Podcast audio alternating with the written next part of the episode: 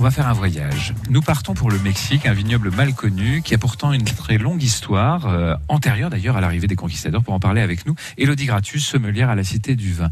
Faites-nous voyager, Elodie.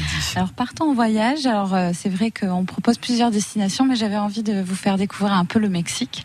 Et comme vous l'avez évoqué, en effet, le Mexique euh, a une longue histoire. On ne soupçonne pas en fait, mais c'est un des pays viticoles les plus anciens du Nouveau Monde. En fait, euh, au départ, la vigne préexistait, était utilisée par les populations précolombiennes, mais ce sont les, les conquistadors espagnols vraiment qui ont pu euh, justement développer le vignoble et implanter les premières vignes européennes dès 1521.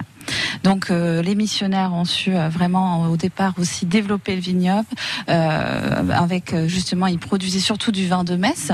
Et puis ça s'est très vite euh, développé voire trop vite aux yeux de la couronne euh, du coup espagnole qui du coup a décidé d'interrompre et d'interdire en fait la viticulture au- en dehors des besoins vraiment religieux. Voilà mais en 1595 mais vraiment il fallait attendre l'indépendance du Mexique pour que justement le Mexique, le vignoble mexicain retrouve un peu de liberté et son autonomie viticole. Voilà. Mais ne fasse pas trop de concurrence non plus au vignoble Ah, espagnol. hein. Exactement, c'est pour ça. Voilà, il fallait pas trop de, de concurrence justement euh, potentielle pour euh, les vins espagnols. Voilà. Alors, Elodie, hein, le Mexique, c'est un territoire qui est quatre fois grand comme euh, la France. Exactement. Donc avec des climats qui sont différents, des terroirs qui sont différents et des cépages qui sont des cépages pour certains qui sont indigènes, autochtones. Alors beaucoup de cépages en fait internationaux principalement des Ouais. cépages euh, vraiment internationaux classiques.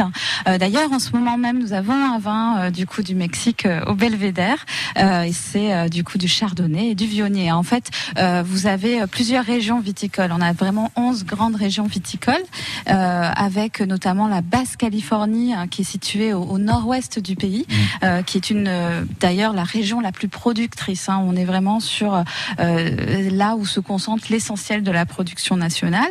Et c'est là où vous allez retrouver beaucoup de cépages. Donc, comme vous l'avez dit, en effet, euh, des Cabernet Sauvignon, du Merlot, du Malbec, mais également de par euh, aussi l'héritage des colons, on retrouve des cépages espagnols, des cépages italiens. les Nebbiolo, Euh, par exemple. Nebbiolo, tout à fait, c'est ça. cépage italien qu'on retrouve également au Mexique. Et puis aussi le, le Tempranillo, par exemple. Alors, il y en a bien d'autres. hein. Euh, Là, euh, je, je fais une petite liste, mais euh, voilà, c'est pour vous donner un peu une idée.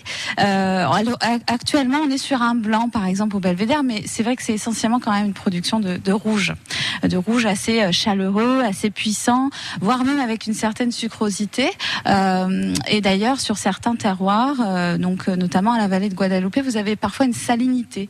Et ça, c'est notamment dû au terroir, euh, aux des euh, eaux souterraines qui apportent justement ce côté un petit peu salin et, et minéral pour les rouges et pour les blancs. Voilà. Alors, vous ne pouvez pas nous conseiller parce qu'on est dans une fondation. Eh oui. un en particulier, une bouteille en particulier. Donc, il faut venir ici à la Cité du Vin pour pouvoir découvrir davantage ce vignoble mexicain. J'imagine qu'il y a quelques faiseurs, grands faiseurs du monde euh, du vin, qui vont donner des conseils à des propriétaires du Mexique. Oui, tout à fait. Oui, oui, euh, ce sera l'occasion. Voilà, exactement. Oui, oui, oui.